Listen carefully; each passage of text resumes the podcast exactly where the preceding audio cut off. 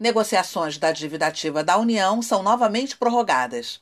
A Procuradoria-Geral da Fazenda Nacional prorrogou até 30 de setembro os prazos de ingresso nas modalidades de transação por adesão e de transação extraordinária para os débitos inscritos em dívida ativa.